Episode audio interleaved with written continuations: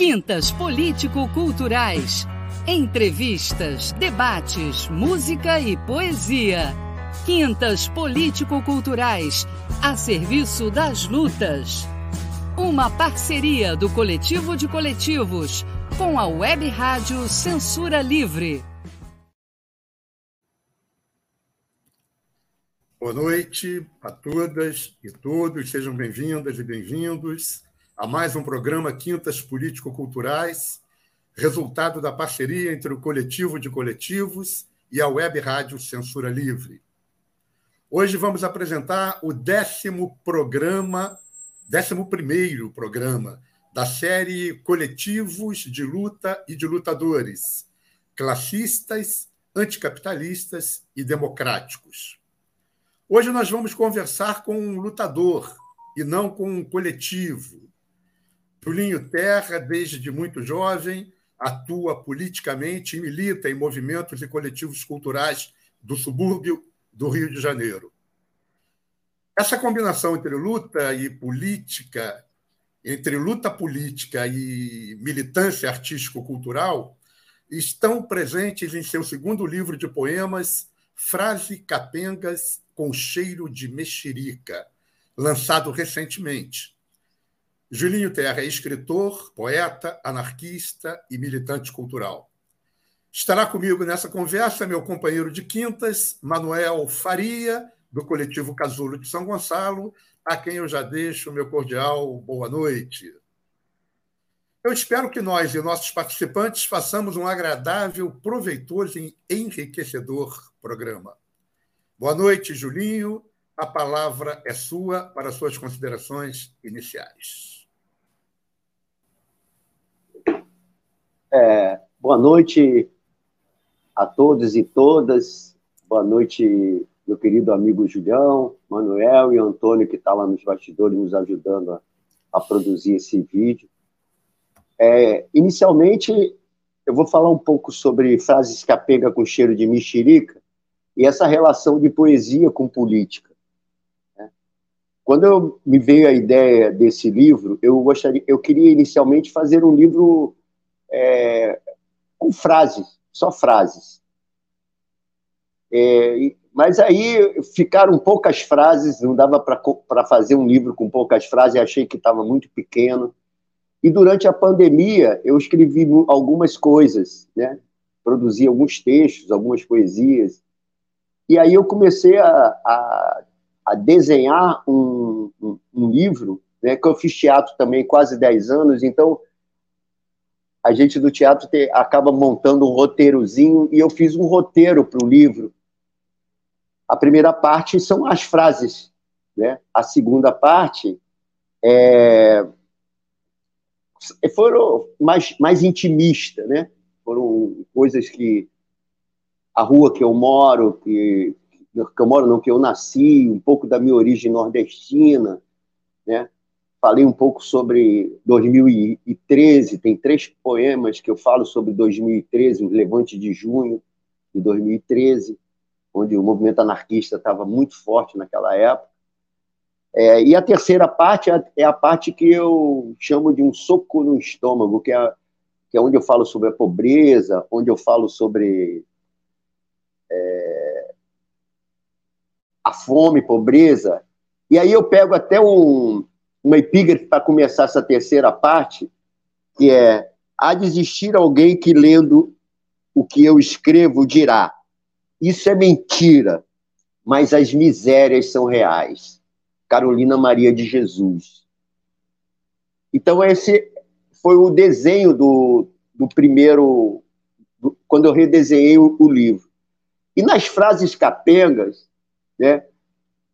E aí veio com cheiro de mexerica, frase capenga porque, na verdade, algumas frases não têm uma lógica. Você vai olhar e elas parecem que estão fora do lugar, mas é que é para provocar mesmo uma releitura de cada pedacinho do, do, Não é um livro que você vai deitar e vai dar gargalhada e de, de um lance você. Ele, daqui a pouco tem uma frase que você empaca nela e o cheiro de mexerica é porque são frases muito fortes, né?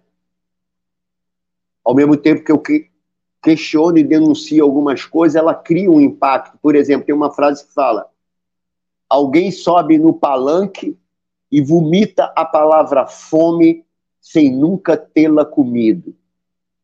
Né? Alguns dirão, mas isso não é poesia. É, é poesia. E ela, ela é capenga. E ela tem cheiro de mexerica. E foi com esse desenho que eu fui construindo essa primeira parte, até porque o poeta que eu mais amo chama Manuel de Barros. E o, a epígrafe que começa o meu livro, que é a primeira parte, é justamente uma coisa que eu acho super interessante. E aí está toda a essência do meu livro, quando ele fala. A... Deixa eu pegar rapidinho aqui para não errar. O olho vê, a lembrança revê e a imaginação transvê. É preciso transver o mundo. E eu acho que é uma, uma grande discussão que a gente tem que ter relacionada à poesia e política, que a gente precisa transver o mundo. Precisa ver esse mundo diferente dessa coisa, dessa mesmice que se apresenta. Nós precisamos destituir uma porção de coisa que está por aí. E para destituir as coisas, nós precisamos transver, a gente precisa ver outra coisa. Senão, nós vamos ficar numa mesma. Que nem eu falo num poema, na mesma ladainha lá. Mais um século de pão e circo, mais um século de pão e circo. Então, esse livro, ele, se, ele na verdade, ele se propõe a transver o mundo. Porque a palavra, ela ela é meio mágica, né? A palavra ela ela chega, mexe com o nosso inconsciente, com o consciente, deflagra imagens, deflagra pensamentos. A palavra tem isso. A arte, para mim, ela é quando bem trabalhada pelos excluídos, ela é revolucionária. Quando ela é trabalhada pela classe dominante, ela é reacionária, no meu ponto de vista.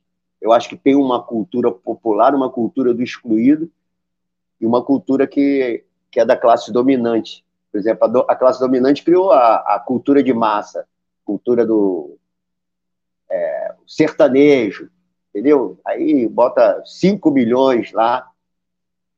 Então, eu, é, esse é, é um pouco da pretensão do meu livro. Ele, ele se propõe justamente isso, a transver o mundo através é, da palavra. Eu acho que esse primeiro momento. Agora, outra coisa que eu acho que é super importante é, é falar de uma coisa que tem uma frase que fala assim: Zés e Marias ninguém só aparece em nota de rodapé no livro da vida.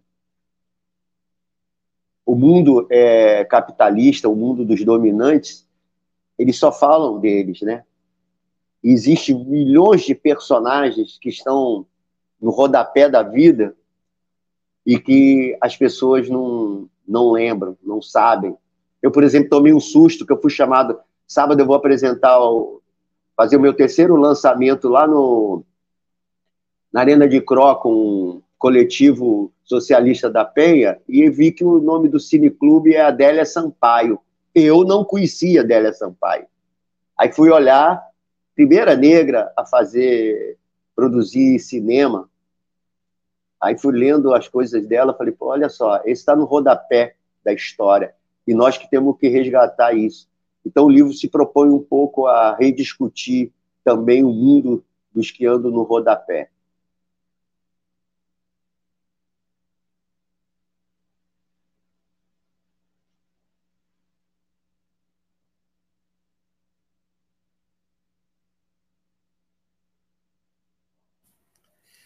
É isso para iniciar, meu amigo Julinho.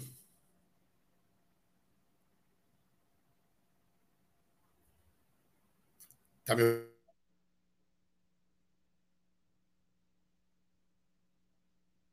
Oi, Julião.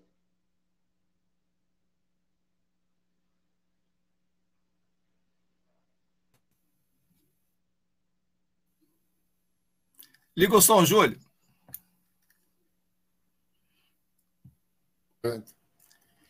É, Foi, é isso. Para iniciar, essas são suas considerações. Podemos começar o Pinga Fogo com você. Vamos embora, pinga fogo. Essa é a capa do livro do, do Julinho. É, pela capa, a gente já tem ideia de que é um livro que desconstrói, né? bem é, com os paradigmas normais, ele, ele trabalha com uma desconstrução. Né? Frases capengas com cheiro de mexerica. Julinho Terra. Antônio, é, Manuel, você quer começar? Não, quero quer que sim. eu comece? Então vamos lá. Eu sei que você está com mais de 200 perguntas aí para fazer, então começa você. É que eu gosto do. É, eu não conhecia o Julinho até terça-feira, né? Eu, particularmente, gostei muito. Eu também gosto muito de poesia, apesar de não ser um leitor é, típico de poesia. É, o Julinho, no outro dia, falou, a terça-feira, falou da minha biblioteca. A minha biblioteca tem pouca poesia, só tem basicamente história porque eu sou professor e tal, é minha vida acadêmica.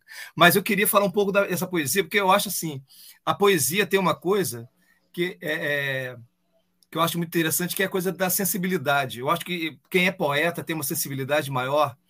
Posso estar errado, mas é uma opinião minha. Que o pessoal que faz prosa, por exemplo, não tem. Que é essa, essa sensibilidade de querer entender o mundo e refletir a partir do mundo e transformar o mundo, né? Então tem uns poetas que são assim eu acho que você se encaixa nesse nessa coisa de é, querer entender e transformar o mundo, né? É, eu acho que o, o, o, quando eu peguei o, o livro para ler, tem uma coisa que é, é, é, tem muito a ver com isso. Então, você falou que tem três, três poemas que são muito é, resultado do que, que foram as manifestações, do, do, as jornadas de junho de 2013. E vira e mexe, os nossos convidados sempre falam sobre essa coisa do, do ano, né? Dessa, dessa, dessa, dessas mobilizações que aconteceram. Eu acho que o poeta, né? Com essa sensibilidade, ele, ele reflete aqueles, aqueles momentos. E eu queria que você falasse duas coisinhas. Primeiro, é, como é que você acha que o poeta ele é, reflete o que está acontecendo no mundo, né? Como que ele se posiciona no mundo? Como é que ele faz isso? Segundo, que se você tem uma opinião, e aqui eu sempre pergunto isso, porque aqui também é, vem pessoas que dizem assim: ah, 2013 tem aspectos negativos, e tem gente que diz que são aspectos positivos. Eu queria que você fizesse, se você quiser, fazesse uma análise de como que você encarou esse ano, que a gente está lembrando né, os 10 anos esse ano. Eu queria que você falasse um pouquinho sobre como que você viu né, do campo da política o que, que foram as manifestações de junho de 2013. É, a primeira pergunta sobre a, o poeta, eu acho que o poeta ele, ele tem essa capacidade de, também por um, um quê de sensibilidade, de captar as coisas do mundo. Mas depende muito do lugar que você está. Se eu estou sempre no meu apartamento, no vigésimo andar, com uma empregada, é, tomando as melhores comidas, as melhores comidas, eu vou ver o mundo de uma maneira muito diferente. E aí eu vou reproduzir esse mundo que eu que me toca de maneira diversa. Eu, por exemplo, eu não tenho carro, eu ando, moro 73 anos no subúrbio.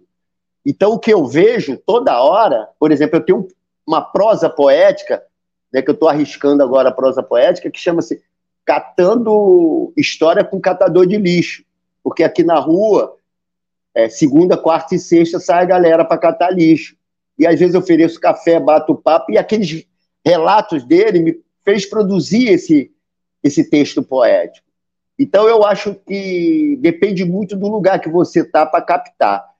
Como eu tenho uma militância desde 70, comecei a militar, entrei na faculdade na UF em 74, comecei a me aproximar do pessoal do passa na praça que a poesia te abraça, e a gente foi uma época que a gente queria levar a poesia para a rua, eu comecei a saborear essa coisa. E isso acabou me fazendo um poeta muito mais visceral, né? Tanto é que eu estava pensando em escrever só sobre 2013, e o título que eu estava querendo botar é Estilhaços de Palavras, porque era muito estilhaço.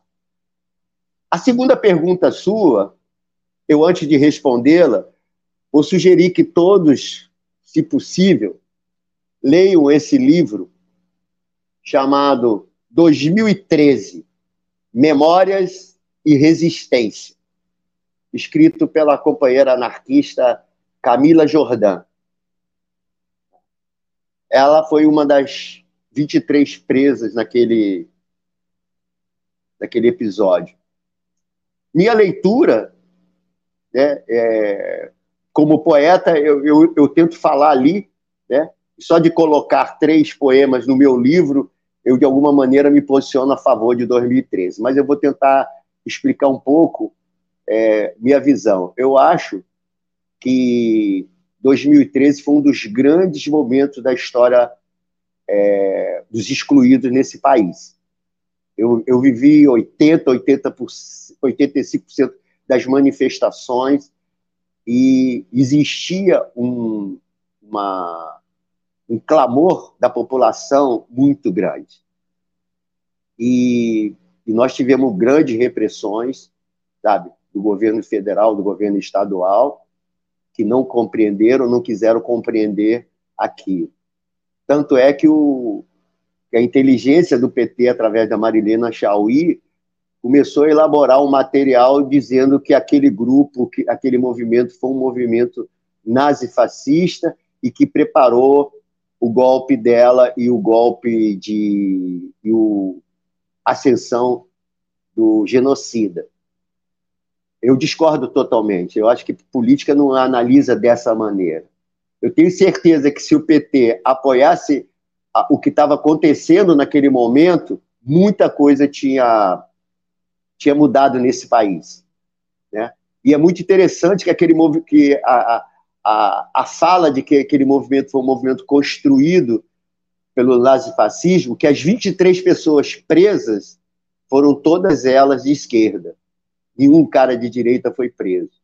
Eu não sei se te responde isso o suficiente, Manel. Não, sim, entendi. Valeu, Julinho. É, eu vou continuar na, na manha, mas eu vou continuar para o lado poético.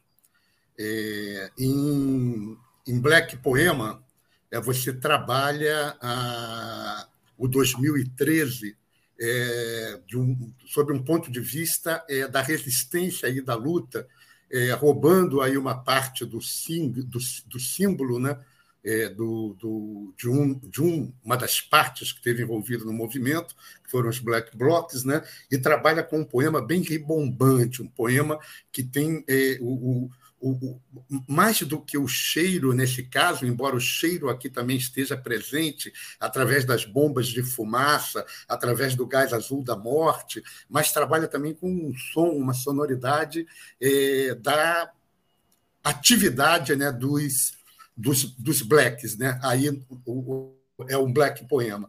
Em 7 a 1, padrão FIFA, que eu acho um poema magnífico, né? Você intercala cada gol né, da Alemanha com problemas sociais de fundos, né? Problemas sociais profundos, de grandeza muito grande, né? É, de maneira simples, é, mostrando, de um lado, é, como é, o gol acontece e em segundos em relação a outro gol um monte de problemas estão acontecendo e as pessoas estão chorando o gol, mas não veem o problema, não veem as questões de fundo que estão rolando. Mas eu acho que tem um poema que está é, tá ligado a junho de 2013 também, que eu gostaria que você falasse ele, que é No Meio do Caminho Havia uma Poesia, que eu acho um poema, está é, tá na página 76 do teu livro, né? que eu acho que é que é um poema, poema assim de uma de uma grandeza muito grande também. Você pode falar para nós esse poema? Se quiser fazer alguma consideração também sobre o que eu falei, colocar mais alguma coisa. Júlio, posso é... atrapalhar um pouquinho? Claro, posso atrapalhar claro. rapidinho? É que eu fui ler esse poema, eu falei assim, pô, Black poema, pô, deve ser alguma coisa da questão racial, que é o que eu estudo. Aí eu falei, pô, deve, deve ser alguma coisa assim, né? Questão do, do negro no Brasil, sei lá. Aí fui lá. Aí, quando, aí começou. Quando começou, eu falei, pô, é, é realmente isso, né? É a questão racial, porque fala de zumbi, não sei o que lá. Aí depois muda, né? Eu falei, pô, já mudou. É, eu queria que você. Porque é, o, o Júlio já foi na boa. Ele já foi black bloc. Mas eu não, eu fui ingênuo. Eu fui na história do, da questão racial no Brasil. Fala. Não, é, não eu nem, nem, tinha pensado nisso, né? Era, era uma, uma, uma, homenagem que eu queria fazer aos Black Bloc, né? Só uma coisa, então, Julinho, eu, eu não falei do 7 a 1 padrão FIFA, que também eu acho que é um poema genial. Não, mas foi, foi ah, não, 7 falei, a 1, falei, falei, falou, falei, falei sim. Falou, perdão. falou. Perdão. Que é os gols da Alemanha. Isso, que é o gol da, os gols da Alemanha. É, não, na verdade, esse, essa trilogia é justamente as. Eu tenho um, quase 10 poemas, 12 poemas que fala sobre aquele momento, né? Poeta é assim, eu ando, pô, vinha gás lacrimogêneo, saía correndo. Tinha uma amiga que fazia aquelas máscaras e pegava na bolsa, a gente já botava, corria, etc. Eu não tenho mais ideia, mais idade para enfrentar essa, né? A época foi 68, mas agora não tem mais força, né? Então eu corria, e ficava vendo, e fica, aí chegava em casa, né? E aquilo, aquele período foi tão desgastante que em 2015 eu quase que pifei, que eu tive até um infarto e quase morri. Fiquei 14 dias no hospital. Porque a gente levou muita porrada de tudo que é lugar. Mas é outra história. Eu estou vivo aqui para contar a história que é mais legal. Mas do Black Poema, eu vou ler aqui o Black Poema. Página 76. Ah, é no meio do caminho que o Júlio pediu. Esse poema é lindo, é lindo, é lindo. No meio do caminho há uma poesia. A FIFA informa. Atenção, dona de casa. No país do futebol é crime usar vinagre e pinho-sol. O mascote é fuleco. A educação é fuleca, a saúde é fuleca. Nesse poema, tudo combina. Toulon, manequim, alvoroço em quem domina. Negros, favelas, polícia que extermina. Helicóptero político, cocaína. O que é puro nessa terra miscigenada? Genuinamente genuíno? Nada. Absolutamente nada. E agora, Josés? A festa acabou. Ah, se vocês tocassem Bela Tchau em pleno Congresso Nacional, mas vocês não tocam, José. Os heróis de ontem sofrem de Alzheimer. Os heróis de hoje vão invadir nossa praia. No meio do caminho há uma copa. No meio do caminho há 20 centavos. No meio do caminho há cadê o Amarildo? No meio do caminho há um sonho que não envelhece. Há um sonho que não envelhece no meio desse caminho. Isso é muito bom, Julinho. Isso é muito bom. Obrigado. Liga o som, Júlio.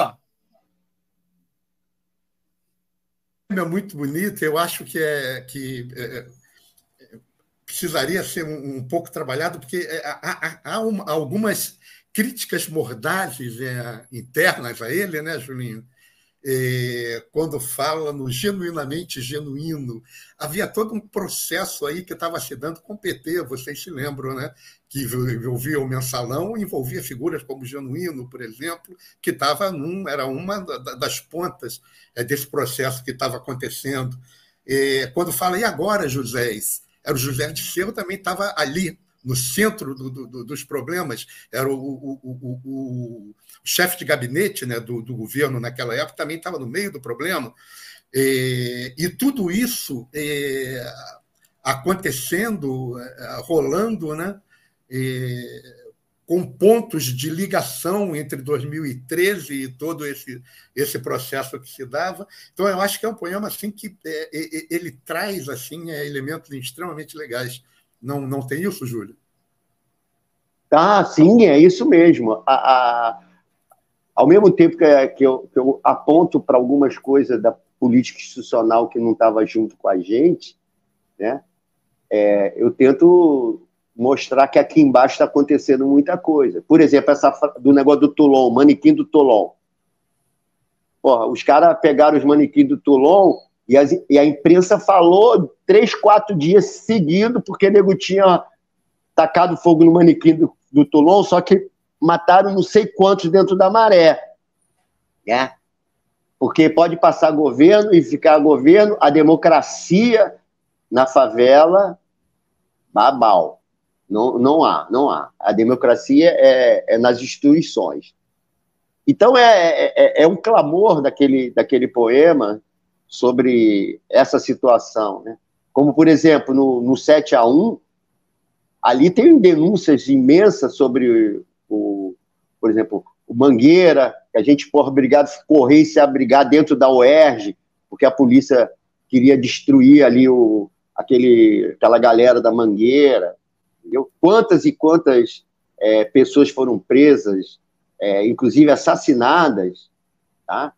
Então, é, foi um momento de muita vida e que eu acho que a história vai ter que recontar isso de outra maneira, porque nós temos duas falas, dois olhares bem diferentes do que aconteceu naquele período, no meu ponto de vista. Eu vejo aquele momento de outra maneira, muito diferente da, da, da fala, principalmente de uns setores do PT. Manuel, quer pegar? O Antônio colocou uma mensagem, o, o Júlio. É, vê aí a mensagem que ele colocou no chat, por favor. É, uma outra coisa que eu acho também achei interessante na poesia, que está muito ligada com a questão da memória. Né? Você já falou um pouco sobre isso, né? e a poesia trabalha muito com essa coisa da memória e do tempo. Né? Como é que você fe fez isso? Porque você falou já do, da sua da sua origem no Nordeste, já falou do subúrbio, daqui a pouco eu vou falar do subúrbio. O subúrbio foi tema há pouco tempo dos nossos companheiros amigos é, de, de, coletivo da, do subúrbio. Eu queria que você falasse um pouco dessa relação da poesia com a memória e o tempo. Eu acho que isso é muito forte também na sua poesia. É, como é que você vê essa coisa? Desculpe. Não, é, eu, eu, a Adélia Prado tem um texto lindo quando ela fala da memória afetiva, né? É, quando você vivencia determinadas coisas, dependendo da intensidade que ela é, ela, ela, ela repercute no teu ser muito forte. Então, eu, eu tenho uma ligação muito direta entre. Aí eu vou falar eu, poeta, para não generalizar, porque eu não sei como é que isso roda na cabeça dos outros poetas. Mas a memória, para mim, poeta, ela é, é, a essência da minha vida. Né? Tem até uma, uma das frases capenga que eu acho que eu não me lembro lá de cabeça, que é mais ou menos assim: é, encosto debaixo de uma árvore e, e de repente converso com meu menino, né? Ou seja, e ao mesmo tempo tem outro momento que fala assim: a minha infância é, não me fraqueja, ela é como rapadura, adoça e fortifica. Eu tenho essa história o, o, apesar de óbvio, né? Eu, eu, perdi meu pai no dia dos pais, com sete anos, tive que trabalhar para ajudar minha família, que eram uns cinco irmãos, fiquei muito tempo sem estudar, tanto é que eu falo para meus filhos, meus filhos terminaram a faculdade com 24 anos, 24 anos eu estava entrando na faculdade. Então, essas contradições do mundo criam uma memória afetiva. Eu só preciso é. Aí me ajudou muito a minha, minha profissão de psicólogo, né? Fiz terapia, tentei limpar alguma coisa, né? Mas a gente sempre carrega algumas outras é, variáveis. Mas esse negócio da, da memória, mano, é muito importante. Quer ver? Tem um poema aqui que eu gosto muito.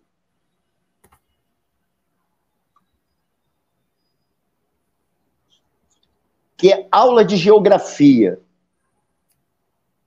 Eu, eu, me lembro, cara, o que eu pintei de rio, de cidade. Cidade era ter que botar amarelinho, a, a, o rio pintar um de verde, aí o cara, rio todo da Amazônia, aquele rio todo, relevo, pintava de verde, marrom, de não sei o quê. Caraca, aqueles, aqueles mapas muito meus eram lindos. Aí, quando eu comecei a enxergar um pouco a vida, eu percebi que a, que a geografia que eu fiz não falava sobre os humanos. E eu era poeta, eu falei, pô, aí eu fiz esse poema, Aulas de Geografia. Julinho, fala, fala, fala a página que tá para quem está com o livro e acompanhando. Ah, página, valeu, página 59, Aulas de Geografia. Boa ideia, Julião. O mapa mundi que eu coloria nas aulas de geografia escondeu-me as pessoas. Ao pintar rios, relevos, vegetações, cidades, eu não ouvia o barulho das esquinas, tampouco a barriga que gemia como carroça vazia. Então, é, essa é uma memória que me explodiu lá na frente, entendeu, Mané? Quando eu falei assim, cara, quando eu me dei de conta de que eu era um ser humano e que a geografia não me apresentava nenhum personagem humano, aí aquela coisa, assim, cara, que contradição é essa? Aí eu resolvi pela poesia, entendeu?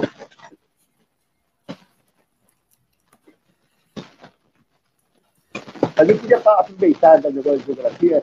É, eu tenho meu, meu, meu filho, professor, eu também já fui professor de psicologia, né? Eu queria ser só poeta. E eu fiz, tem uma frase capega, que é uma homenagem que eu faço aos professores, eu acho interessante, que é assim. Julinho. Aos meus amigos professores Julinho, que estão acompanhando a gente aqui. Eu acho que o som, para mim, o som está vindo abafado. picotado, está abafado. Dá uma tá abafado. olhada aí. Está tá vindo abafado. O seu microfone deve estar encostando em alguma coisa. Alô, alô? Agora melhorou, melhorou. É que estava abafado o som, Júlio. E caiu. Ele apertou alguma ele, coisa e caiu. Ele, ele já volta. volta. É. É, eu vou aproveitando enquanto o Julinho volta é, e dando uma boa noite aí ao pessoal que está presente. É, desde o início do programa, o pessoal está chegando. É, dá uma boa noite à Glória, à Carolina Dalino, a Glória que manda um parabéns e fala que o livro Frases Capengas com Cheiro de Mexerica traz alegria e aconchego para a alma. Dá uma boa noite a Maria Inês Guimarães. Oi, Inês. Inês de velhas e longas datas. Tudo bem? Inês diz: Oi, Julinho e Júlio. Cidélia Campos Xavier, também boa noite. Ela manda: Para transver o mundo é necessário transver a alma. Inês dá boa noite a todos. Clube do Vinil também presente, da boa noite. Salve, Julinho. Moacir Magalhães, da boa noite. Boa noite, Moacir. Arthur de Carvalho manda. Julinho, boa noite. Orlando Falsé, da boa noite, pessoal. Glória Carolina Adelino. Qual a importância do coletivo? Pergunta a Glória. Vamos falar sobre isso, Glória. Cidélia Campos Xavier muito bom esse posicionamento a respeito dos invisíveis. E Julinho já está de volta, está voltando, então eu deixo o resto do boa noite dos comentários para daqui a pouco. Eu queria simplesmente lembrar ao pessoal para dar o like no programa, para compartilhar. Para quem ainda não for inscrito na web rádio Censura Livre, se inscreverem na rádio e mandarem comentários, mandarem mais comentários é, para nós e mais posicionamento, porque aqui na rádio Web Censura Livre o participante tem voz. Julinho, vamos lá, continua, meu amigo. Vamos fazer o poema.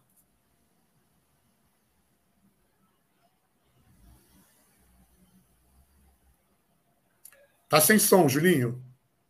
Tá sem som.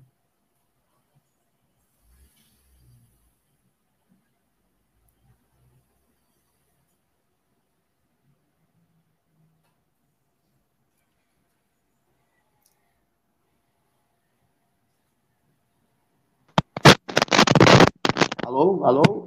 Agora entrou, agora entrou. É, mas é, me perdoe, eu me perdi aonde que eu estava. Você estava falando que ia falar sobre uma poesia do para os professores. Vê se o ah, teu microfone, Julinho, vê se o teu microfone não está encostando na blusa, porque está fazendo um, um chiado. Isso. Aí melhorou. Continua. Melhorou. Tá. É o seguinte. É uma frase capenga, né, que eu fiz em homenagem aos professores. Ninguém vê o saber pular de dentro da ignorância. Quem educa oferece uma herança. É uma frasinha capenga simples que fala um pouco dessa, dessa dessa profissão tão avacalhada nesse país. Mas eu queria, eu posso tentar responder essa da quem que perguntou qual a importância do coletivo? Pode falar sobre. Quem foi, por favor, que eu A Glória. Glória. Oi, Glória. Olha, é, é, eu acho, eu até do, meu, no meu lançamento do meu livro, eu fiz uma, uma homenagem, eu até coloquei assim um, eu peguei 20 logos, a gente fez um, um como é que se diz, um, uma, botou em duas televisões e foi passando os 20 logos que fizeram parte da minha vida política cultural e da minha da minha e que ainda hoje eu participo. Cada grupo daquele foi muito importante para mim. O primeiro grupo de teatro, o grupo de teatro Berro Solto em 77, que se transformou no grupo cultural a quem interessa, que começou a juntar várias pessoas que faziam teatro, música, poesia, e aí teve uma hora que falou assim, isso não é mais um grupo de teatro. Aí a gente transformou num grupo cultural que no início dos anos 80 se transformou no núcleo do PT, de cultura do PT da zona da Leopoldina. Aí dali a gente surgiu o coletivo Vira-Lata, um coletivo anarquista e por aí vai. E hoje, por exemplo, eu estou militando em várias frentes. Por exemplo, tem o Casarte, que é a Casa do Artista Independente em, em, em Cordovil. Na ilha tem o Clube do Vinil, que eu participo, né? Sou um dos membros do Clube do Vinil, onde a gente tá, traça e discute algumas políticas para a ilha. Aí tem o Agrofloresta, tem o Som Pista, que é uma galera é, extremamente discriminada lá por serem negros e, e, andar de skate, tocar música. Tem o pessoal da Rose Baiana, tem, tem vários grupos que fizeram. Isso tudo me dá uma certeza. O coletivo é super importante. Inclusive, depois da pandemia, onde nós tivemos muitos casos de depressão, suicídio, e que está refletindo hoje em algumas pessoas, o pertencimento, esse, essa acolhida que a gente está tendo, principalmente o pessoal que eu acho que tem uma visão mais de esquerda, é, esse acolhimento tem ajudado bastante a gente. E um exemplo concreto é esse meu livro. Esse meu livro é uma produção coletiva. Primeiro, quando eu, meu grande sonho era que esse livro fosse distribuído para as escolas públicas e o que a partir de agosto eu estou fazendo já uma, uma, uma, um roteiro de escolas públicas que eu vou visitar, tudo é, no subúrbio, Vila Cruzeiro, Cidade de Deus, a Maré. Eu já fui convidado para lá na, na Museu da Maré, porque aí eu vou fazer oficina de teatro e vou dar, doar esse livro para o pessoal do, do segundo grau e, e oitava e nona série do ensino fundamental. Mas esse projeto ele só foi possível porque eu conversando com um grande amigo meu, meu que é lá do Clube do Vinil, Júlio Coutinho, eu falei desse meu sonho e ele falou assim, faz o seguinte, prepara o teu livro que eu vou preparar o financiamento. E correu atrás do financiamento, o que eu, inclusive, é, é, permitiu que esse livro esteja hoje rodando por aí.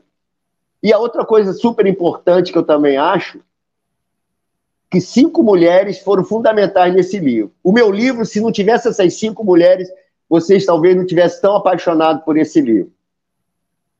Foi primeiro a Clara Antunes, que produziu o livro maravilhosamente, pô, se metia em tudo, sabe aquela pessoa assim, metida, mas no bom sentido? Pô, isso aqui, isso aqui, isso aqui, foi, e a gente foi construindo esse livro é, e é essa mistura. E as quatro pessoas que fizeram a orelha do livro, a, a Rose, a que fez, a Lurdinha, minha amiga de 50 anos, fez o prefácio, Renata, a Renatinha, que fez o fácil, porque ela falou assim, Julinho, se um livro tem prefácio, ele tem que ter o fácil. Aí eu achei ótima essa ideia. Aí, então, meu livro tem prefácio, fácil e a quarta capa da minha querida escritora Eurídice Spaol. Então, esse, esse livro é, é, é, isso, Glória. Ele é o coletivo que formou. O lançamento do meu livro, eu, eu levei. A gente previa 80, 100 pessoas, eu levei 120 livros. Aí chegou uma hora que acabaram os livros. Eu tive que vir em casa para pegar mais livros. E depois a gente chegou a contar, temos distribuído 168 livros no lançamento de um livro de poesia para um poeta é, independente, isso é, é, é, muito significativo. Mas aquilo só foi possível por causa do coletivo. Outra vez, você até me perguntou, Julião, o negócio da mexerica, a Rose que fez a orelha, tipo assim, 10 horas da noite ela me liga e fala assim, Julie, eu estava lendo o seu livro porque eu tive que dar o PDF para ela ler, para fazer a orelha, né? Aí ela falou assim, Julinho, eu tive uma ideia sensorial. Aí eu falei, o que, que é? Pô, se a gente colocasse mexerica nas mesas, quando o pessoal chegasse, cheio de mexerica, aquela imagem já ia ficar legal.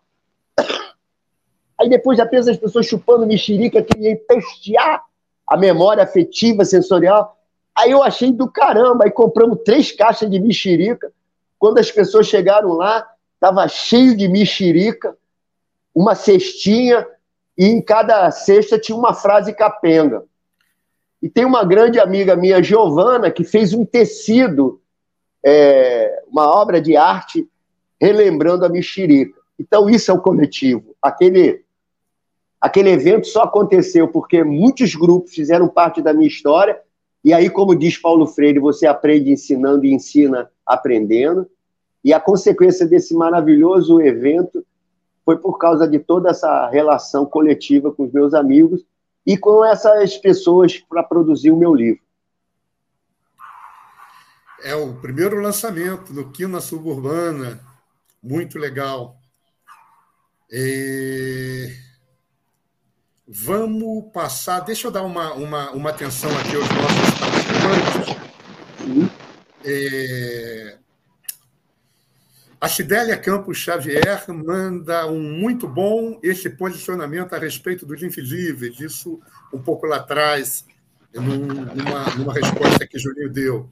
Cristina Polito dá boa noite. Patrícia Lobo dá boa noite. Boa noite, Patrícia. Boa noite, Cristina. O Fernando Rubano, do CCOB, dá boa noite. Boa noite, Fernando. Maria, a, a Inês coloca ótima poesia, poesia classista e clara, isso sobre a poesia que o Julinho leu sobre o 2013, né? aquela no meio do caminho havia uma poesia. A Luísa Rocha coloca: 2013 foi, é e será uma derrota para o movimento popular. Para onde foram depois, Julinho? A pergunta que não quer calar. Amo-te, meu amigo, meu amigo querido. Eu aproveito é, para lembrar a todos os presentes que no dia 19 de agosto, na sede do Centro Cultural Otávio Brandão, vai ter um debate sobre 2013, com é, as posições é, que existem hoje mais claras no movimento. Essa que considera uma derrota, a que considera que foi um movimento progressivo e uma que fica mais ou menos entre os dois. Roberto Vai Teixeira. Ter Vai ter sangue, Júlio? Não, é um debate civilizado. Roberto Teixeira diz: Meu poeta preferido desistiu de acreditar na humanidade? É uma pergunta. Essa, essa é uma pergunta interessante é, que faz parte de um rol de perguntas que eu elaborei também, Julinho. É, Stock, Stockwood dá boa noite a todos e todas, tentando me manter no chat. Risos. Kátia Aires diz: Olá, querido Julinho, beijos. Antônio Quitino Gabeira, o Antônio lá do CCOAB, boa noite, Antônio. Dá boa noite a todos e a todas. Antônio e Rodrigo. Rodrigo está junto com ele. Boa noite, Rodrigo, também. E parabéns pela poesia. Cidélia Campos Xavier coloca muito interessante esta alusão a poemas escritos por outros autores, porém, na sua poesia, inseridas em um contexto de denúncia e contestação social. Kátia Aires, nunca esqueci da história que Julinho me contou sobre uma lembrança de sua infância. Não lembro bem do nome da senhora que marcou a infância dele, mas ele lembra e vai falar daqui a pouco. Será que todos conhecem? Ele poderia contar aqui. Cidélia Xavier, corrigindo contestação, uma correção simplesmente do texto. Para um pouquinho, daqui a pouco a gente fala mais.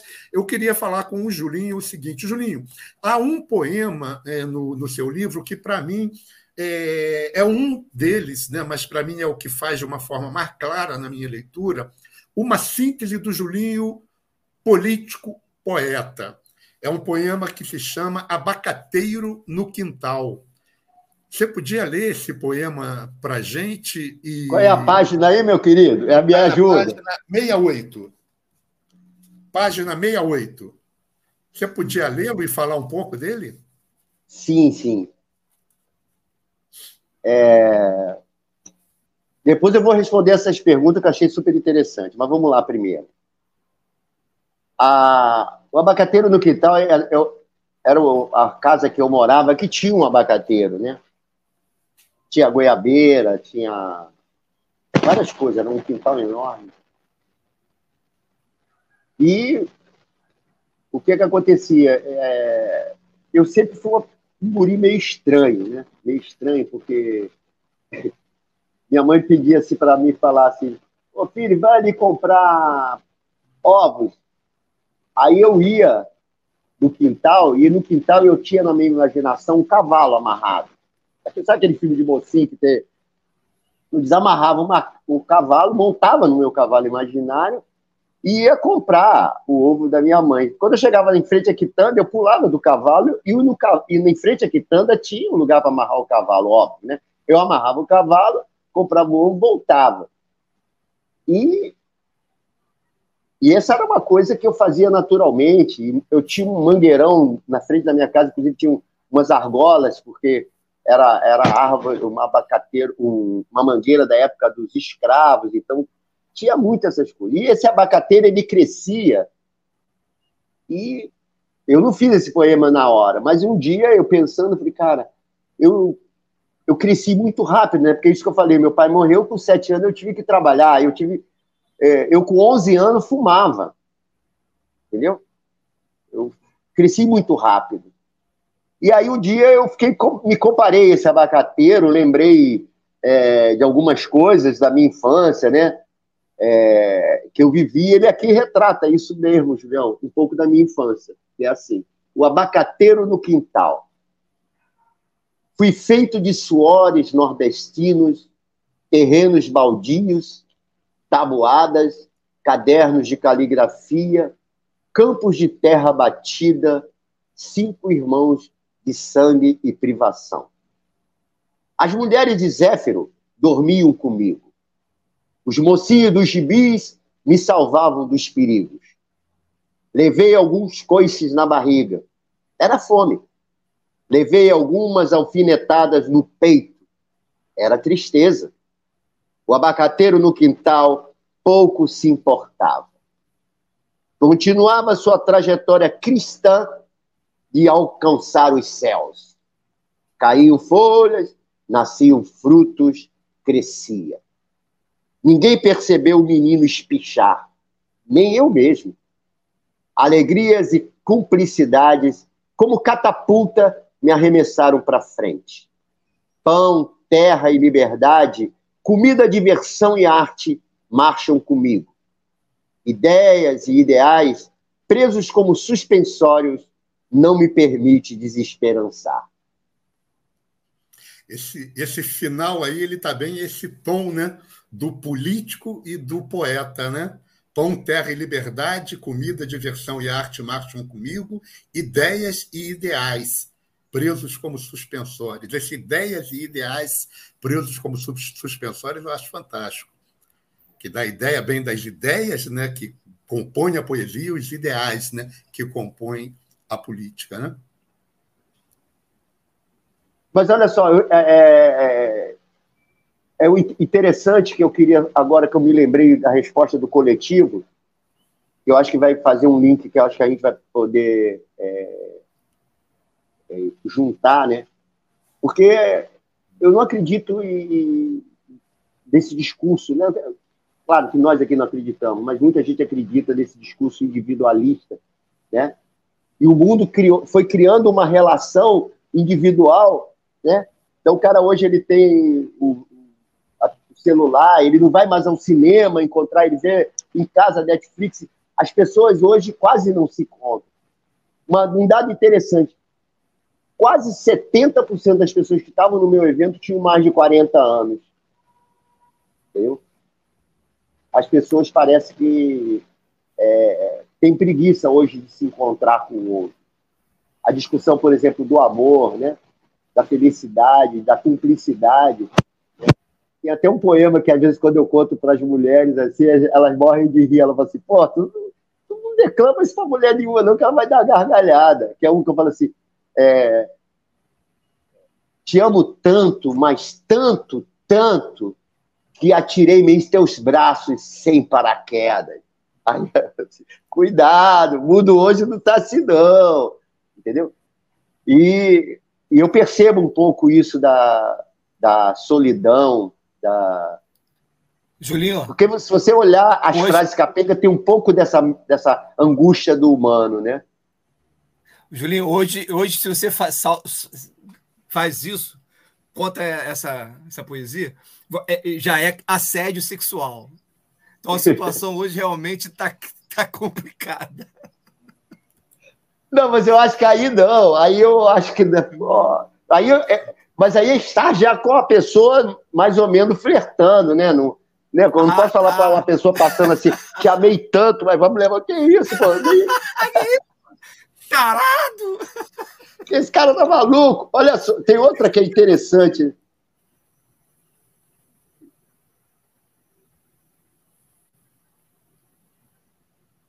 Negócio da memória, o, o Manuel, tem assim, eu queria ser poético para falar sobre envelhecer, né? Aí eu falo assim: envelhecer é somar saudades a cada manhã. Entendeu? Não é aquela coisa angustiante que, pô, eu estou envelhecendo. Eu tô... Cara, as saudades, as memórias é que me fortificam para eu caminhar. Senão eu dou um tiro na cabeça, né? Então a memória tem esse papel. E toda manhã, assim, que eu posso me lembrar da, da dos amigos, né? Pô, é, Vamos fazer é, mais é uma, Julinho. Ah. Fazer mais uma antes do intervalo. Manuel, quer pegar? Júlio, é, você falou da pandemia. Eu queria é, que você falasse um pouco dessa experiência, né? Eu, eu saí bem mal dessa coisa da pandemia, né?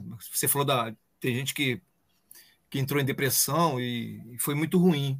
Eu queria que você falasse um pouco dessa experiência, do que, que foi, né? Como é que a experiência da pandemia, de passar dois anos né, em prisão, é, impactou a sensibilidade do poeta. Como é que você sentiu isso? Não, ótima essa tua pergunta, porque ela parte desse livro, ele, ele foi produzido, entendeu, Manela? Eu, é, eu acho que é uma das vantagens que eu acho que o poeta tem, o artista, né? Porque aquela tristeza me foi me fez produzir coisa, em vez de eu ficar assim. Pois eu tenho um dado muito, né? Eu, eu tinha tido um infarto, eu era de um, de um, um setor de risco e meus filhos não deixavam eu sair de casa. Eu acho que eu fiquei cinco, seis meses, mas sem sair de casa. E eu morava num, numa casa que tinha um, uma, um quintal e o muro tinha mais grades.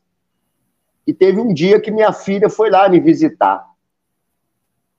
E ela de máscara, eu de máscara.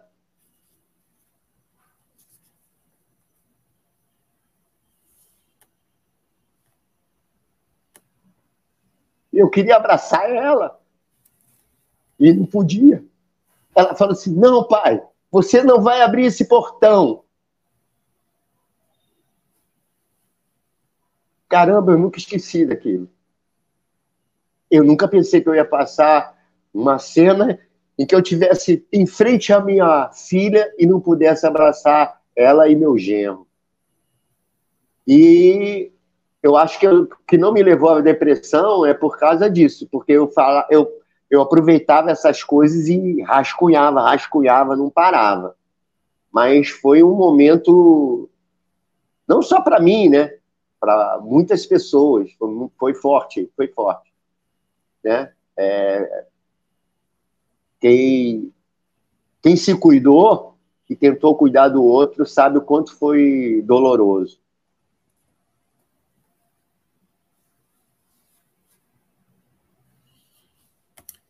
Valeu, Julinho. Vamos, vamos fazer o intervalo agora, Antônio? Podemos fazer? É dois minutos, daqui a pouco a gente volta, gente.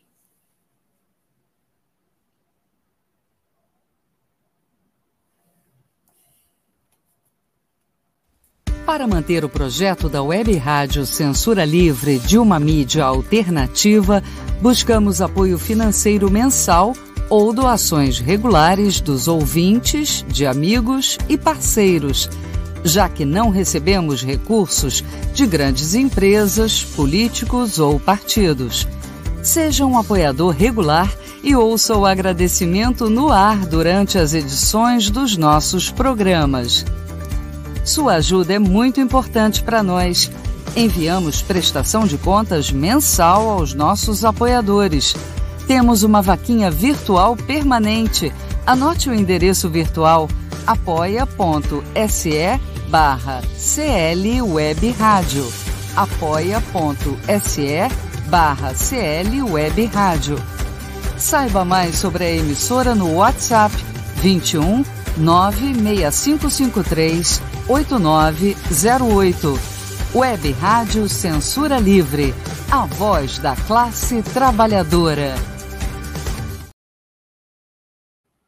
Jornalismo, debate sobre temas que você normalmente não encontra na mídia convencional, participação popular, música de qualidade e muito mais.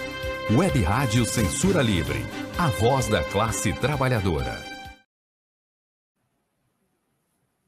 Quintas Político-Culturais. Entrevistas, debates, música e poesia Quintas Político-Culturais, a serviço das lutas. Uma parceria do Coletivo de Coletivos com a Web Rádio Censura Livre.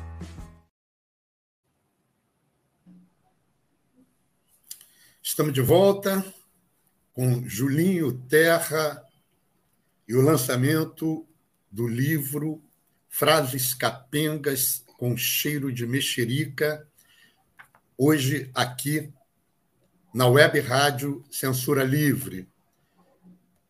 Um pouco mais dos nossos participantes, Stockwood coloca Julinho, por vezes, é um operador de radioscopia política. Sua poesia traz um diagnóstico a partir da conjuntura. Não é só política, mas tudo é político, até a forma de se fazer amor. Tudo é poesia. Marcos Ribeiro manda grande poeta Julinho Terra. Cátia Aires, isso mesmo, tudo é política. Luísa, Luísa Rocha dá um lindo. Cátia Aires, problema no áudio do Julinho, isso a gente já está tentando solucionar. Cátia Aires dá boa noite. Stock Wood dá boa noite, Kátia, Luísa, Orlandinho, e demais que esqueci de alguém, considere-se boa noitado.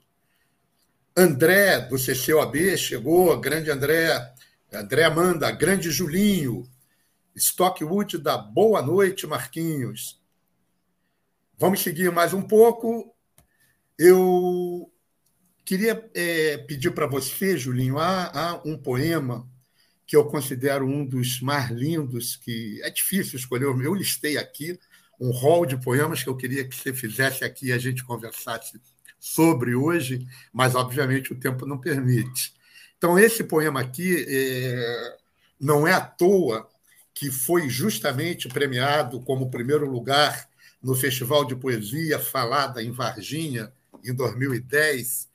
É, eu, ele está na página 72 e chama-se O Apito do Trem você consegue fazer com uma maestria tão grande essa relação entre o prazer, né, que é a vida em si, né, que é o, o gozo da vida, né, e, ao mesmo tempo, um, uma, a, a, ambiência né, de uma casa é, de uma casa pobre de subúrbio, né? Onde a, a visão da pobreza é marcada por pequenos detalhes, né? o basculante quebrado, o frio gelado que entra, né? É, a casa próxima do trilho do trem e, e, o prazer brotando ali, a vida ali, mostrando é, uma, numa relação magnífica. Você pode fazer para a gente, e se quiser falar um é. pouco dele, falar? É. Não, é interessante, quando eu, eu, eu contei a história lá no, no evento de poesia, eu fiz uma, uma declaração que depois que eu fiz aquela declaração, eu agora não tenho mais vergonha de contar isso para ninguém. É, porque como minha família era pobre, eu não tinha dinheiro para comprar um livro, né? E então em 74, quando eu estava 73, né? Eu entrei na faculdade em 74. Em 73 eu estava fazendo é, o pré-vestibular e o professor de literatura ele deu lista de cinco livros para para comprar para alicerçar o nosso conhecimento para a prova de língua portuguesa. E, e tinha lá Carlos Drummond, um livro chamado Reunião. Aí eu saí eu para comprar, né? Eu falei, vou ter que comprar esse livro. Ah, não sei o quê, papapá. Aí cheguei lá, cara, o livro era grossão, eu não tinha dinheiro para comprar esse livro. E aí tinha esse aqui do Drummond, Bom Tempo. Foi o primeiro livro que eu comprei na minha vida aos 23 anos. E aí comecei a ler o Drummond, e aí eu tinha aquela coisa né, da poesia rimada, e que você não pode repetir palavra, não sei o quê. Eu vou chegar lá nesse poema, tá, Julião? Aí eu falei, cara, quando eu comecei a ler, o cara repetia a palavra, não rimava nada com nada. Aí eu falei, cara, então, pô, que poeta eu sou? Aí eu pensei assim, pô, mas fazer poesia assim é fácil. Aí eu comecei a desconstruir minha poesia. Porra, cara, foi a melhor coisa que aconteceu na minha vida. Eu comecei. Aí eu acho que em 2009, não sei se esse poema é de 2009, 2010, né? Mas eu acho que eu produzi esse poema em 2009. Eu lendo um verso do do Drummond, ele usa a palavra penetra. Aí eu parei e falei assim, caraca, eu nunca fiz uma poesia com a palavra penetra. Aí eu sentei e falei, cara, eu tenho que fazer alguma coisa. Aí fiz esse poema. No primeiro momento, eu não achei ele nada de excepcional, mas eu fiz. Aí tinha um concurso em Varginha você podia escrever dois poemas. Aí eu escrevi um que eu adorava, né? Eu falei, pô, aí mandei os dois. Aí vai para final. Apito do trem. Eu falei, meu Deus, cara. Aí comecei. E era para você dramatizar, interpretar lá, né? E eu fui para Varginha para interpretar. E aí ganhei, assim, mas surpreendentemente, depois eu descobri que as pessoas amam esse poema que realmente ele é lindo. O apito do trem. O toque penetra no toque. A lua azulada no céu penetra pelo vidro quebrado do basculhante. A língua penetra na língua. O apito do trem de sempre penetra por não sei onde e depois vai sumindo, vai sumindo, A pele penetra pele. O latido do cão penetra por debaixo da porta. O gemido penetra gemido. A brisa fria do inverno penetra pelo basculhante aberto. O sono penetra e mais nada penetra em mais nada. Muito bom. Mas você me permite responder uma pergunta, eu acho que é do meu amigo Roberto Teixeira, e eu acho que eu Julinho, o som o som tá ruim de novo. O som, É, é que você está arrastando o. É o microfone. Aí é, geralmente quando você se mexe muito, eu acho que o microfone é. bate. Tá. Vê se agora tá legal. Tá ótimo, assim. Ele diz assim, o Roberto Teixeira, acho que ele falou assim, Julinho, você desistiu de acreditar na humanidade? Não tem uma pergunta dessa? Julinho, essa pergunta é, é ótima. Eu posso, já que você vai falar sobre ela agora, eu posso acrescentar que eu falei essa pergunta, eu também tinha alguma coisa a falar sobre ela para perguntar a você. Posso acrescentar essa alguma coisa?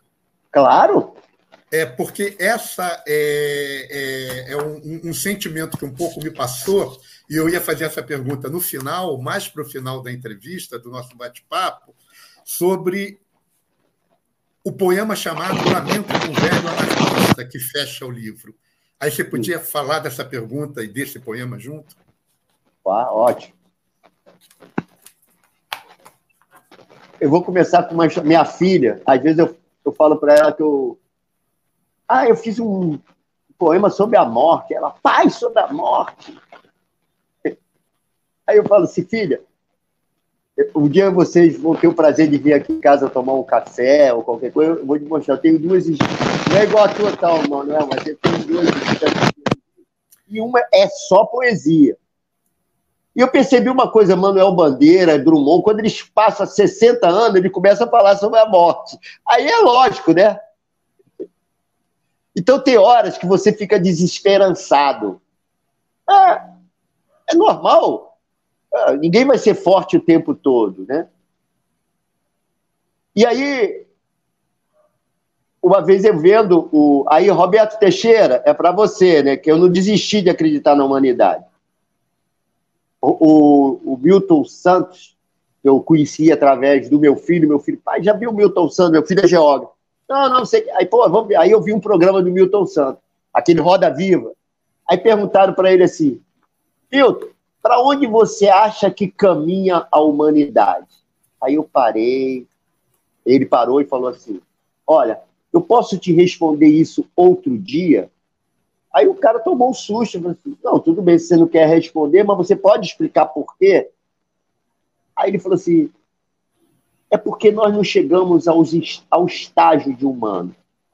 Quando nós chegarmos ao estágio de humano, aí eu acho que eu posso saber para onde caminha a humanidade. Então, o meu livro ele é um pouco desse estágio que a gente não é humano ainda.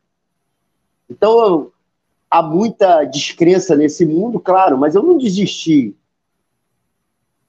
Eu não desisti da, de lutar na vida, né? Eu vou fazer 74 anos, ainda milito, vou para lá, vou para cá, papapá. Não desisti. Só que tem horas que você olha e vê tanta coisa ruim né?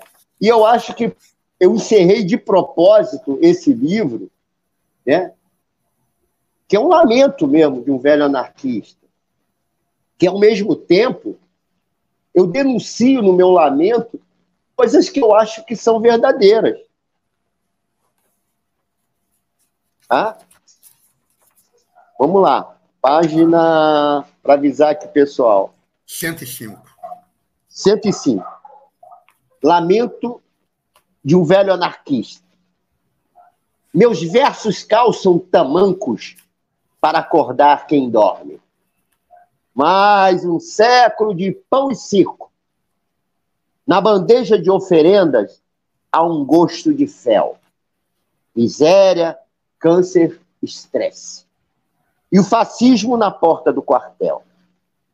Os guardadores do vil metal aplicam, duplicam, triplicam. Nas confeitarias diárias, nada adocica. O sonho acabou. O suspiro estragou e tem gosto de ontem. No menu da, da passividade, marmelada e Maria mole.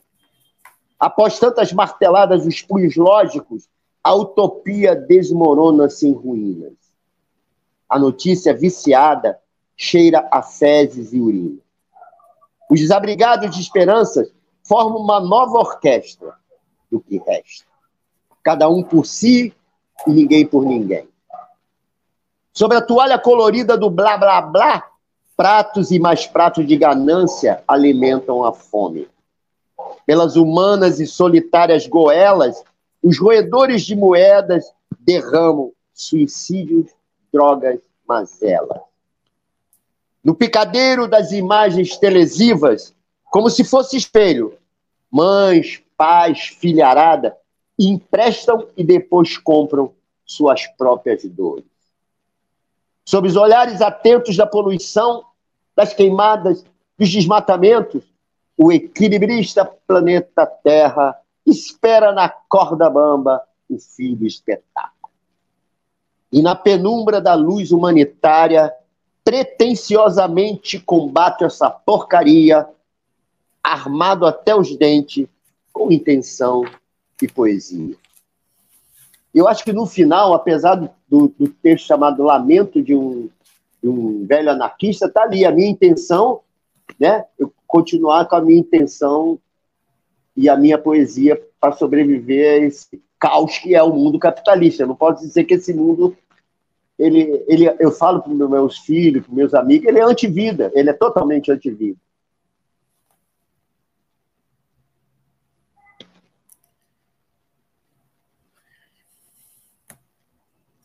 É, Julinho, você, podia, você tem um, um canal de poesia é, onde você divulga teus poemas e você faz isso em parceria né, com, com, com quem faz a produção né, dos vídeos. Você podia falar um pouco para nós e divulgar um pouco o teu canal também?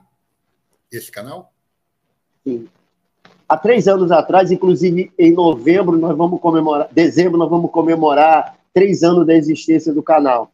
É um grande amigo meu, o Sebastião, e ele morava em Maricá e não, ele morava em Cabo Vitória e agora está morando em Maricá. Um amigo de infância, inclusive nesse evento que, que eu fiz, eu fiz uma homenagem a ele porque é o amigo mais velho que eu tenho.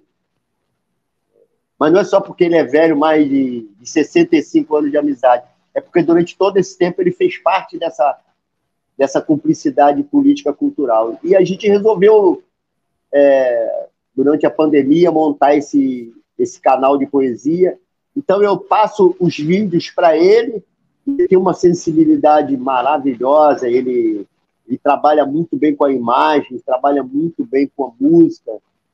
E aí a gente começou a produzir um vídeo poema, porque a, a, é, é o poema é, casado com imagens e com, música. Chama-se. pegar uma. Ah, tem você? Não, vamos pegar uma palhinha com o Antônio do, do canal com som.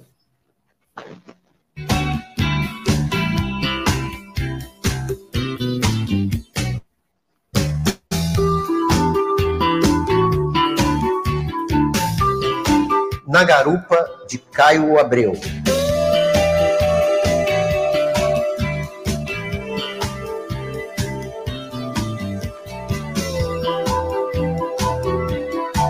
Faça chuva, faça sol, decidi o que farei amanhã.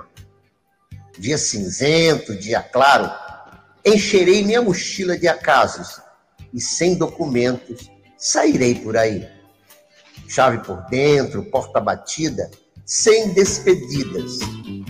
Entrarei no primeiro transporte que passar, com destino ao agora. Jogarei fora o bilhete de volta. Mergulharei na ida.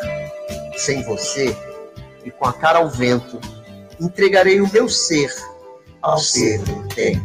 Não me iludo, tudo permanecerá do jeito que tem sido, transformando, transformando. Tempo, espaço, navegando todos os sentidos. Pães de Qual é Julinho, o qual o nome do canal? Isso. É, canal de poesia Julinho Terra. Beleza. É, Manuel, estamos caminhando para o fim. Você quer fazer a sua última pergunta para o Julinho? Ah, quero sim. O, o Julinho, você falou também é, de duas coisas que vira e mexe aparece aqui. É, uma é o subúrbio, né? Qual a importância do subúrbio na sua vida? Porque a gente viu que o subúrbio do Rio de Janeiro tem é, uma, um arsenal cultural enorme, que é aqui, eu sou de São Gonçalo, né, e a gente aqui não conhece. Né? A gente tem, vindo, tem visto isso muitas vezes no, no, nosso programa. Queria que você falasse qual a importância do subúrbio para você e também queria que você falasse uma coisa que é o teatro. Né? Você disse que atuou no teatro muito tempo. Como é que foi essa experiência de atuar em, em teatro? Manel, obrigado aí pela pergunta. Eu vou começar pelo teatro, tá? É, foi, foi em 70, quer dizer, na verdade, 73, 70, 73, eu fui ao norte, eu queria conhecer a, a terra dos meus pais. É, meu pai era do Rio Grande do Norte, de uma cidade chamada Currais Nova, e minha mãe da Paraíba, de uma cidade chamada Picuí. Aí eu fui de carona.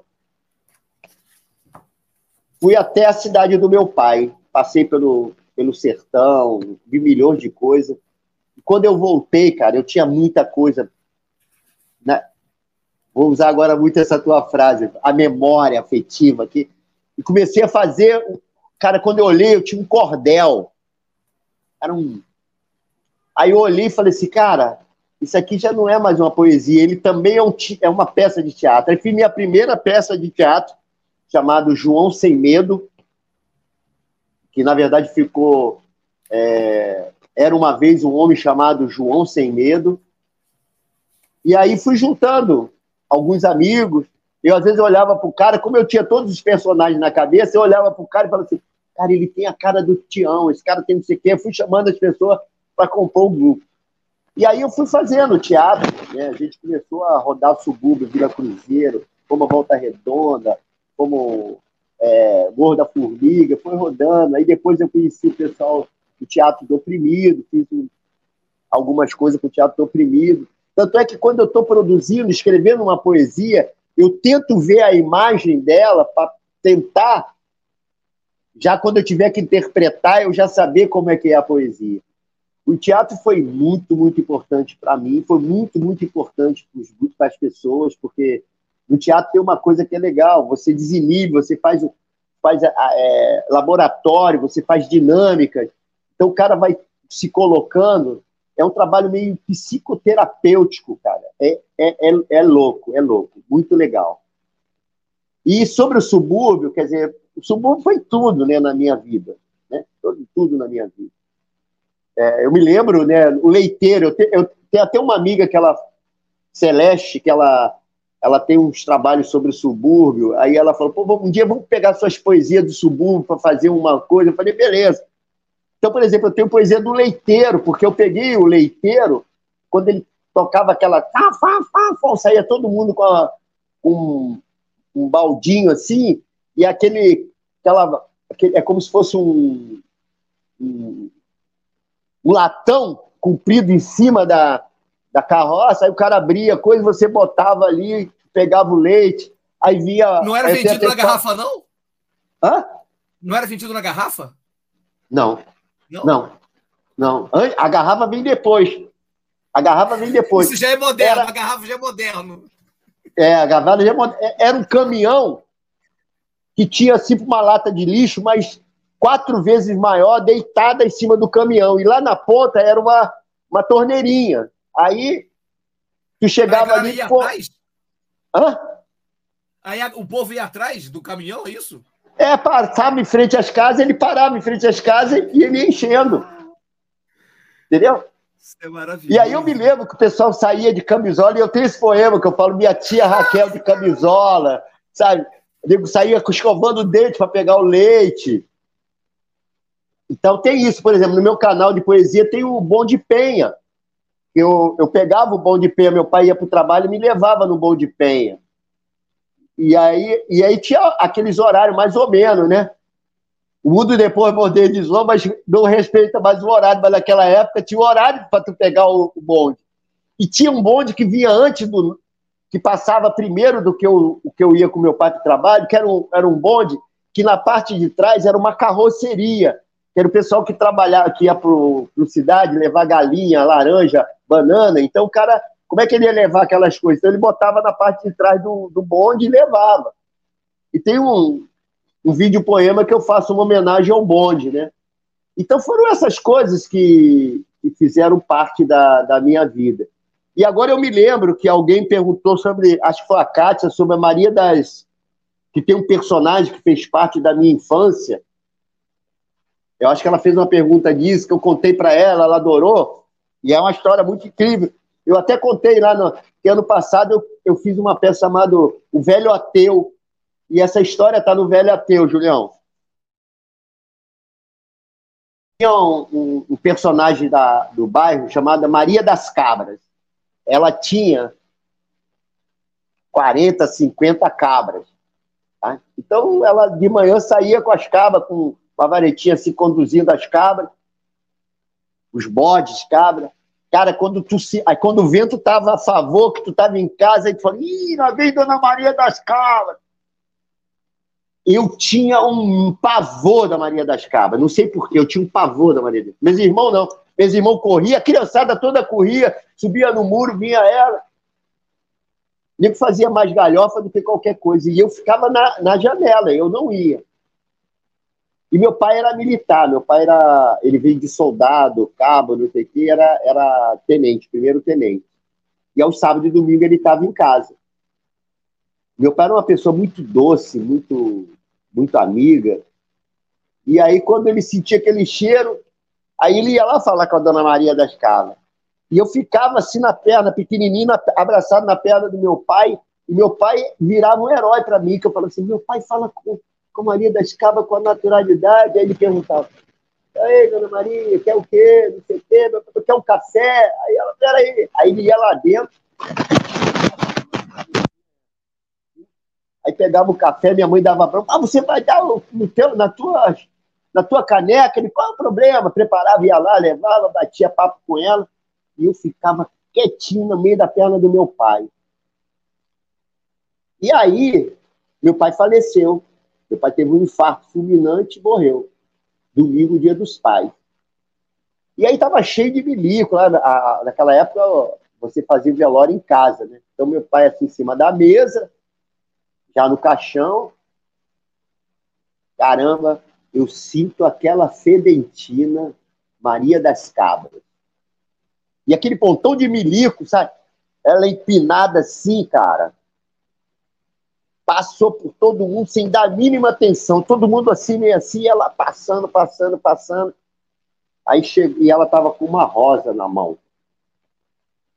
Aí ela abaixou assim, e ela cantarolou alguma coisa que até hoje eu não eu já tentei forçar minha memória para para descobrir que melodia era aquela. E uma vez até escrevendo um poema sobre Africana Voz, e aí, no meio dessa poesia, veio essa cantarola, uma será que é isso que a, Maria das Cabas cantou para o meu pai, mas até hoje eu não posso dizer se é isso ou não. A, a, a música que ela cantava assim, Zunzabele voar, me leva no vento, oh. Eu imagino que era isso. E ela lá cantando com meu pai, bota a, a rosa, aí olha para minha mãe, olha para mim, dá aquele sorriso assim, só com dois ou três dentes, e vai embora. Naquele dia, eu criei um compromisso com os excluídos, porque eu falei assim: se meu pai amava essa mulher, é porque ele sabia o que era essa mulher. E ali eu tive uma quebra de um paradigma e ela passou a ser a minha referência de vida. Eu, eu não, não sou um cara de esquerda, anarquista, porque li Bakunin, Marx e Engels, não. Eu sou um cara de esquerda porque a Maria das Cabras me ensinou. Com aquele gesto dela, entrando no meio daquelas pessoas de verde, depositando de gratidão ao meu pai por todo o carinho que, ela te, que ele teve com ela. A história é essa. É uma boa história, hein? Linda história. Linda história mesmo, linda mesmo. Pessoal, estamos chegando é, quase ao final do programa. O Antônio está sugerindo que a gente peça ao Julinho para ele falar sobre o próximo lançamento, como é que vai ser, se já tem data. Deixa eu só me... eu, não, eu não sabia que eu ia me emocionar tanto nesse programa, mas foi lindo. Obrigado Julinho, mesmo. Julinho, é só antes de você falar o seguinte: é, eu estava vendo se a gente tinha alguma margem aqui, eu acho que nós não temos de tempo. Então, nós temos que encerrar em três minutos. Então, para você falar é, de, é, do que está previsto de lançamento, já fazer suas considerações finais em dois minutos, tudo bem? Rápido. Ô, Júlio, antes disso, tem um, tem um. Pela primeira vez no programa, primeira vez que eu vejo isso, alguém sugeriu um segundo programa para o Julinho voltar para falar sobre outras questões. Eu acho que a gente pode pensar, botar isso na pauta e solicitar aí a presença do Julinho de novo. É, nós é, só temos é, que. É o Arthur. Nós só temos que esclarecer ao Arthur que já é a segunda vez que o Julinho está vindo aqui. Então, nós vamos convidá-lo pela terceira vez com grande prazer. Obrigado, Arthur. Obrigado, companheirada. Ah, obrigado a vocês aí pela acolhida, pelas perguntas. É, o, abrir espaço para um poeta, né, uma coisa tão difícil.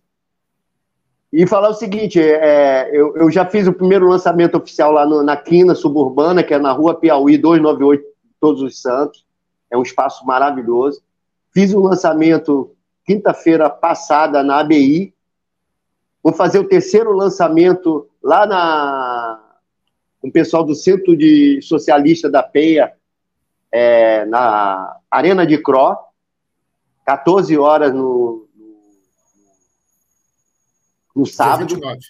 Sábado, é, dia 29. Sábado, dia 29. E no dia 11 de agosto, uma segunda-feira, é, na Biblioteca de Bangu. Por enquanto, são esses. O resto ainda é para a gente analisar. Eu tenho que falar com o meu empresário. Valeu, Julinho. Obrigado Manuel. mesmo, coração aí, ao pessoal que participou. É... Sabe quantas pessoas participaram, Julião? O Antônio um monte, eu não sei o número não, mas foi um monte. Em torno de 30, 30 Obrigado, pessoal. pessoas, pelo que a gente tem aqui é, tabulado. Gente, valeu. Um grande abraço a todos. Julinho, muito obrigado pela presença. Manuel, Antônio, muito obrigado pelo programa. Obrigado principalmente a você que está conosco, nos acompanhando. E continue com a gente. A gente vai vir um terceiro programa do Julinho aí, mas quinta-feira que vem nós teremos aqui um programa com a Rede de Islã. Nós vamos, na terça-feira que também vem. É poesia, também é poesia, hein? Também é poesia. Maravilhosa poesia. Boa noite. Boa noite. Abraço, pessoal. Obrigado. Obrigado, Julinho.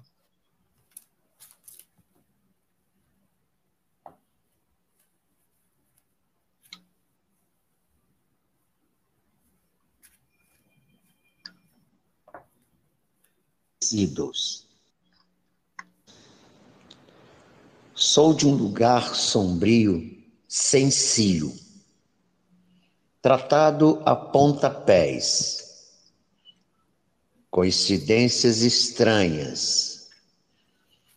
A verdade se abriga em minhas entranhas. Assustada e com medo, é jogada para debaixo do tapete. Sou de um lugar que sangra, terra dos esquecidos. Coisas do porão. Que lugar é esse que não se importa com tantas perguntas com poucas respostas? Cadê o Amarildo? Cadê o Amarildo? Quem atirou em Maria Eduardo? Quem arrastou Cláudia pelas ruas? De quem era a voz da casa 58? Onde está o Queiroz? Onde está o Queiroz? Onde está o Queiroz? Quem matou Quem Marielle? Matou Quem Marielle? Quem matou Marielle? Marielle? Quem matou Marielle? Marielle? Marielle? Marielle?